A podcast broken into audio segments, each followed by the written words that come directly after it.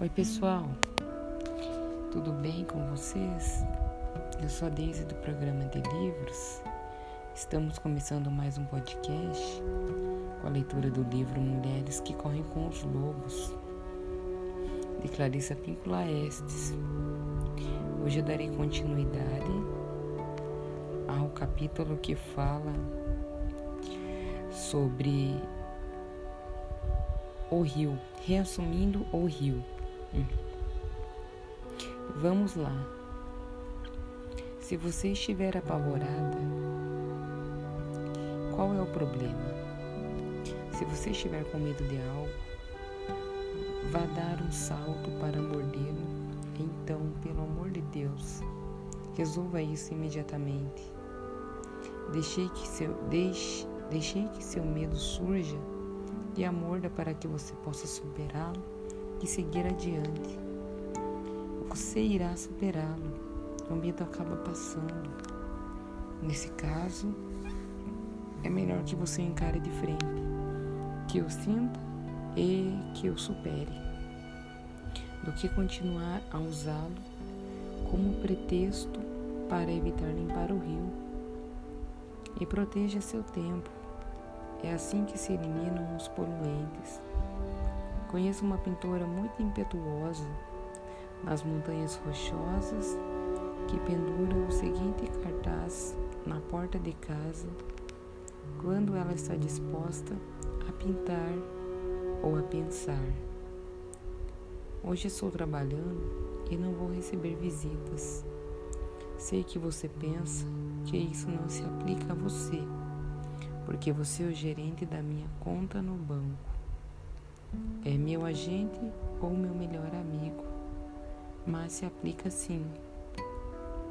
Outra escultura que conheço tem o seguinte cartaz pendurado no portão: Não perturbe, a não ser que eu tenha ganho a loteria ou que alguém tenha visto Jesus Cristo na rodovia de Wall Deus. Como você pode ver, o ânimo positivo tem excelentes fronteiras. Fique com ela.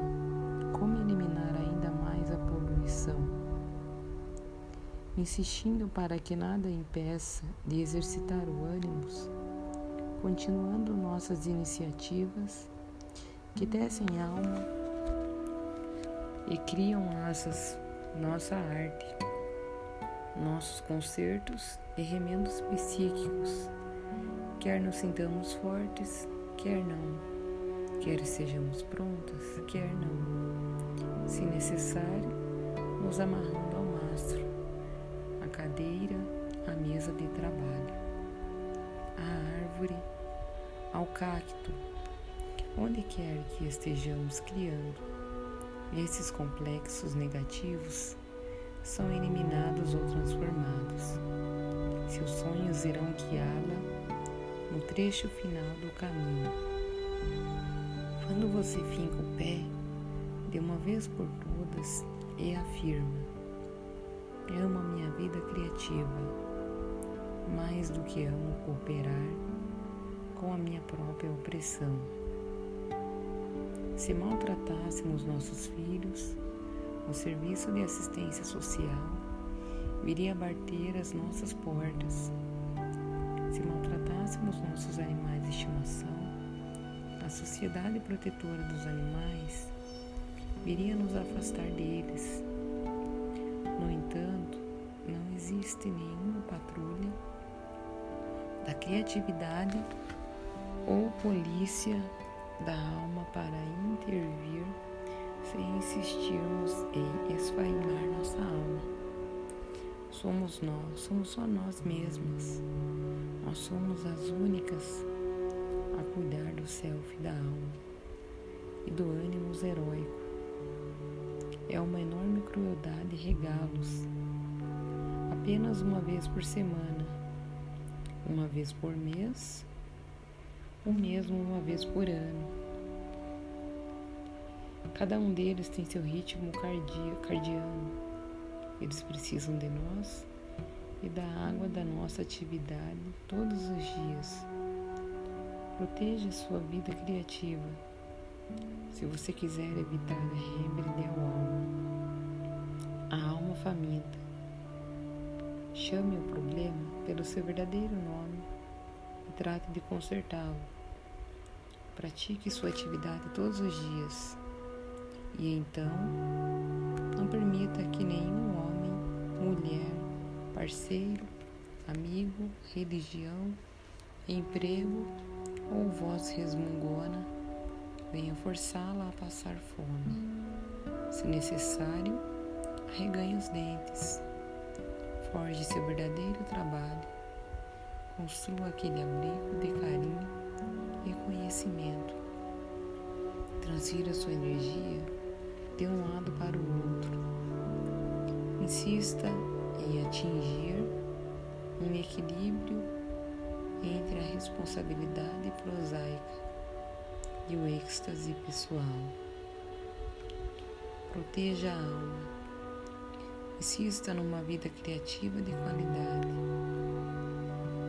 Permita que seus próprios complexos, sua cultura, os desejos intelectuais ou qualquer papo furado político, pedagógico, aristocrático ou pretensioso lhe roubem essa vida.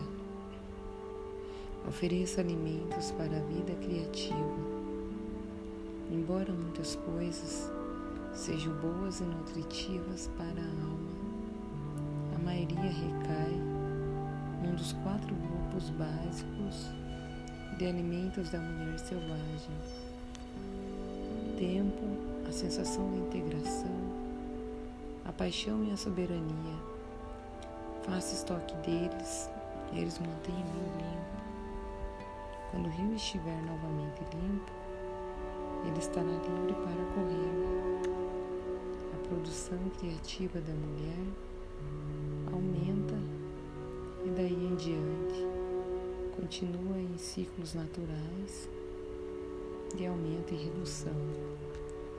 Nada será enlameado ou destruído por muito tempo.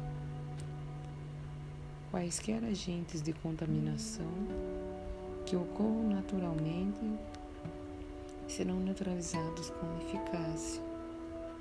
O rio volta a ser nosso sistema de realimentação um sistema no qual penetramos sem medo, no qual podemos beber sem preocupação, junto ao qual podemos tranquilizar a alma atormentada de La Lorona, curando seus filhos e os devolvendo para ela.